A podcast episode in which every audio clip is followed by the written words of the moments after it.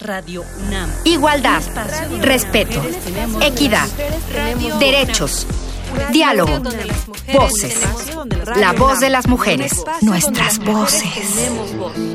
Radio UNAM, un espacio donde las mujeres tenemos voz.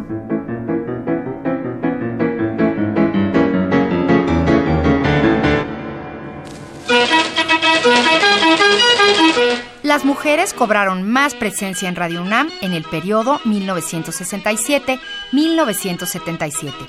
Estaban en programas de crítica, análisis, cultura y radiodramas, incluidos en la serie Teatro de nuestro tiempo.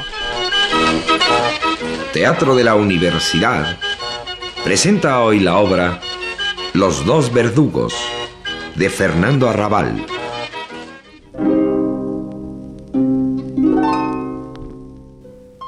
Los dos verdugos están sentados.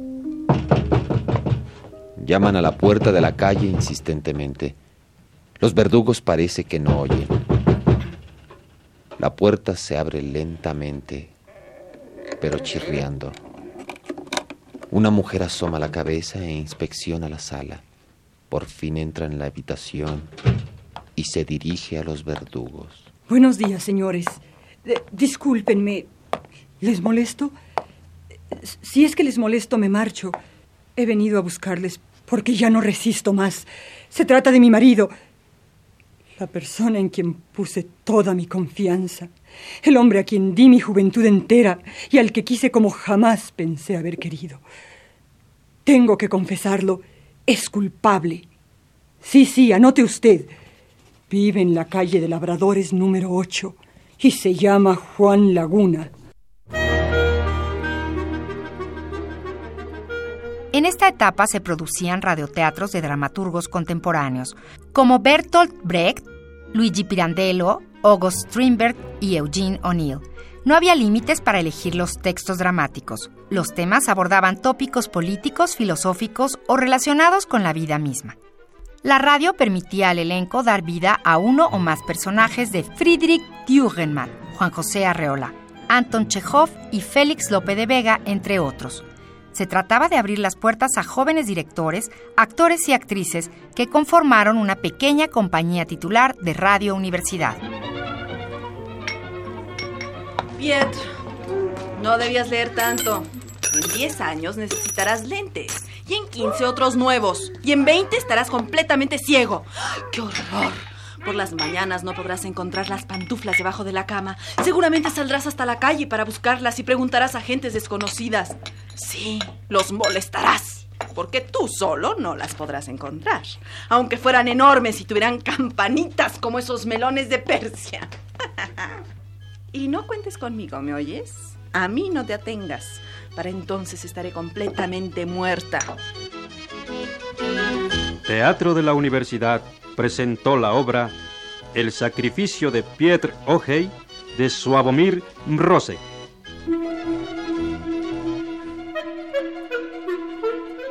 Rita Abreu, en el libro Damas con Antifaz, Mujeres en la Radio, se refiere a la participación de las mujeres en este periodo de la historia de Radio UNAM. Como locutoras y actrices figuraban Flora Botton Burlá, Aurora Molina, Ana Ofelia Murguía, Pilar Orraca, Carmina Martínez, Pina Pellicer, Nancy Cárdenas. Y como colaboradoras, Elena Poniatowska en entrevistas, Pita Amor en la serie Mi trato con artistas, Margot Glantz a cargo de series dedicadas a literatura. Irene Vázquez de Barman, junto con su esposo Arturo, tenían a su cargo Cantan los pueblos del mundo. Lilian Mendelssohn producía series realizadas con el apoyo de embajadas. Margarita García Flores con entrevistas, entre otras. Las actrices también continuaban colaborando en la serie El cine y la crítica, dirigidas por Carlos Monsiváis. Para este momento, la serie logró mayor audiencia, pues pasó de ofrecer orientación cinematográfica a la parodia y sátira de la política, la sociedad, la cultura, el populismo, el cine y la televisión. No había censura. El cine y la crítica. Un programa burocrático que solicita su viático. Señoras y señores, gracias al éxito que han tenido todos nuestros últimos programas, por fin estos pueden transmitirse. Y además hemos sido llamados por el Banco C, institución que, como ustedes saben, se eh, dedica a ayudar a los productores para poder financiarlos. Este banco, esta institución sagrada ya dentro de nuestras instituciones, nos ha encargado nada menos que la realización de tres argumentos que habrán de ser llevados a la pantalla de plata en cuanto se resuelva este pequeño problema que existe ahora de la revisión del contrato.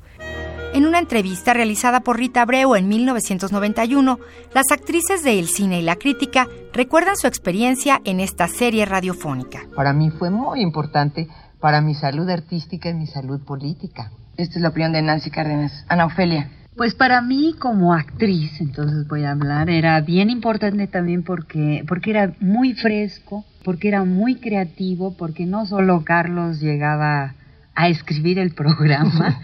Platicábamos mucho, jugábamos mucho, inclusive él se, se basaba en cosas que decíamos o algo para meterlos en el programa, pero es que daba oportunidad de, de jugar uno mismo y de, de, de, de, inventar uno mismo. Nos daban esa oportunidad, ¿no? Con su facilidad de Carlos. Eso. Es decir, vi una obra, decíamos, a ver cómo estuvo la obra de teatro. Hablábamos de eso y él hacía la parodia mientras nosotros estábamos contando la obra de teatro. Entonces, incluso llegamos a leer de su, de su manuscrito. Sí, era muy, muy creativo. Y con un margen grande de creatividad para nosotros. Los años posteriores al movimiento estudiantil de 1968, Radio UNAM enfrentó varias limitaciones, pero se mantuvo el espíritu de ofrecer contenidos culturales y la puerta abierta a la voz de las mujeres. Radio UNAM. Igualdad, respeto, equidad, derechos, diálogo, voces. La voz de las mujeres, nuestras voces. Radio UNAM, un espacio donde las mujeres tenemos voz.